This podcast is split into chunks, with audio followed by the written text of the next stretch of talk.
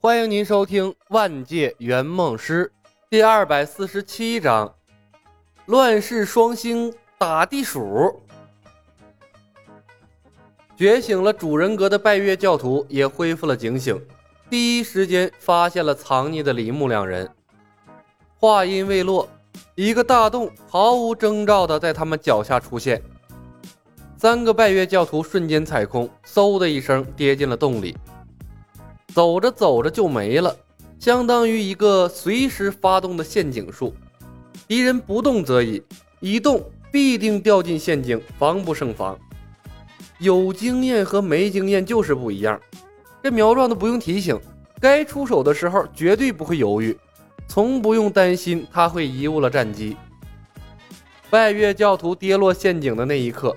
李牧接连几发贤者时间刷了过去，不管什么样的人格，遭遇了贤者时间，那是从身到心都会瞬间放松，转变为无欲无求的贤者状态。于是，三个拜月教徒从坑里跳出来的动力瞬间消失了，懒懒散散的就停留在地洞里，走着走着就没了。加上贤者时间，约等于。在哪儿跌倒，就在哪儿老老实实的待着。十分钟稳定控制技，当然，只要李牧不离开，随时给他们加状态，可以把他们一直控到死。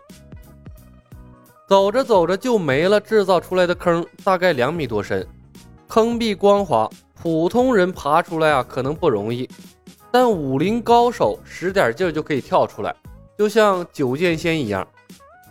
不过，坑底的三个拜月教徒被李牧刷了贤者时间，眼神迷离，无欲无求，就老老实实的待在坑里，肆意的享受着脑袋完全放空的美妙滋味，一点都没有跳出来的欲望。蹲在坑边，李牧看着下面的三个人，心中无限感慨：“哎呀，果然还是无 CD 的技能适合圆梦师啊！”是啊，苗壮同样感慨：“头，咱们俩的技能都废了一半啊！正面需要知道对方姓名才能生效，而人格赋予极有可能只有一次机会，而且赋予的人格还是随机的，这在一定程度上杜绝了李牧乱刷技能，这技能几乎是废掉了。”拜月虽然具备反社会人格的特征，但还算理智，一般情况下不杀人。把他刷成圣母杠精那还好说，万一给他刷出来什么暴力型、犯罪型人格，那圆梦师分分钟钟被他 KO 啊！老苗，我觉得咱们公司的技能不至于这么废呀。李牧仍然不甘心。是不是有什么地方我们疏忽了，或者搭配错了？头儿，我觉得是你想多了。苗壮拎着竹竿，学着李牧的样子蹲在坑边，偶尔呢瞥一眼坑底三个懒洋洋、无欲无求的家伙。我现在都不知道黑暗隐身和太阳下夜视，还有那个把放屁的声音放大一百倍的屁之声有啥用？咱们出任务啊，基本上就算是沙里淘金。那公司的技能是真废呀。他犹豫了片刻，问道：“头，说实话，咱们这次的任务是不是不太好完成了？”李牧看了他一眼，还是有希望完成的。在仙侠的世界，那拜月的克星其实不少。呵呵，那行吧，那我听你的。苗壮是无所谓的笑笑。头儿，之前答应我学武功的事儿别忘了啊！忘不了，赶紧把他们仨解决了，咱回客栈。李牧摇摇头，从地上挖出了两块铺路的青砖，一手拎着一个，四公斤的限制。这次他没带什么趁手的武器，只能就地取材。李牧提醒：“小心点啊，我对付两个，你对付一个。”我一边刷技能，别让他们跑出来。好嘞，没问题。苗壮以持枪的姿势握紧了竹竿，竹竿头对准其中一个人的中线。人身体的中线上要害最多。于是，赶回来救人的李逍遥三人目睹了终身难忘的一幕：刚才把他们撵得鸡飞狗跳的拜月教徒，轮流从街道上不知道什么时候出现的大坑里一直往外跳，而李小白兄弟两个，一人持砖，一人持棍儿，一个拍，一个戳。好似两个恶作剧成功的孩子一般，哪个冒头打哪个，那玩的大呼小叫的，不亦乐乎。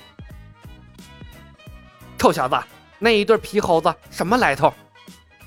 李大婶皱着眉头看了半天，也没看明白这李牧两人是怎么操作的。说武功吧，不是武功；说术法，又不是术法。这样两个小魔头。他竟然还想着留店里保护他们，是他妈我疯了呀！我知道的内容都告诉你了呀。李逍遥挠挠头。对了，地上的动物我我知道怎么回事，它叫做因缘羁绊，是他们与生俱来的本领。凡是和他们有有缘之人，不了结了因果，根本逃不过他们的身边。教我们武功的师傅就是这么被他们留下的。什么玩意儿，乱七八糟的！李大婶剜了李逍遥一眼，走吧，过去看看怎么回事。搞定了那三个怪人，云来云去客栈还能继续开下去。逍遥哥哥，赵灵儿看看身边的李逍遥，又看看那边一模一样的两个家伙，心中又泛起了一丝希望。他们是我兄弟李小白、李小黑。李逍遥回道：“我就说你认错人了，你要找的人可能是他们兄弟俩中间的。”沈善，别担心，坏蛋马上就打死了。李牧看到走过来的李大婶，运足了内力，重重一砖扣在了一个拜月教徒的脑袋上，砖碎瓢开，拜月教徒凄惨而又绝望的死在了坑底。那脸上还定格着轻松和震惊夹杂的古怪表情，死不瞑目啊！临死前，李牧还给他刷了一发贤者时间，那就好似一个男人刚刚释放，惬意的刚点着一根烟，还没来得及回味，然后被一枪爆头了。当然，被圆梦师折磨死的人，临死前一刹那的心路历程。估计都不太美。想当初，那大 boss 雄霸，何尝不是跳着舞，在绝望和痛苦中被一件一件磨死了？紧接着，爆掉了第二个拜月教徒的脑袋。李牧随手又抠出一块砖头，帮着苗壮把第三个也给解决了。被苗壮折腾的教徒更惨，他没有趁手的武器。那竹竿连枪头都没有，拜月教徒又功力深厚，窜起的速度又快，他是根本就扎不准要害。竹竿一会儿戳鼻子，一会儿杵胸上，一会儿又杵脑门上，有枪头说不定就捅死了，偏偏还没有。那竹竿啊，只能是把他戳的是嗷嗷直叫，偏偏想反抗的时候。又会进入身心放松的绝对状态，别提多惨了。最后一个教徒是那个圣母人格的，被苗壮折腾到最后，估计那圣母人格都得崩溃了。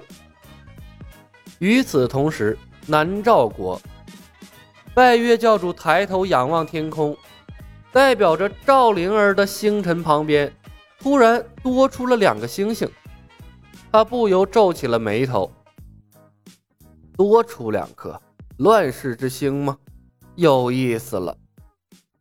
本集已经播讲完毕，感谢您的收听。喜欢的朋友们点点关注，点点订阅呗，谢谢了。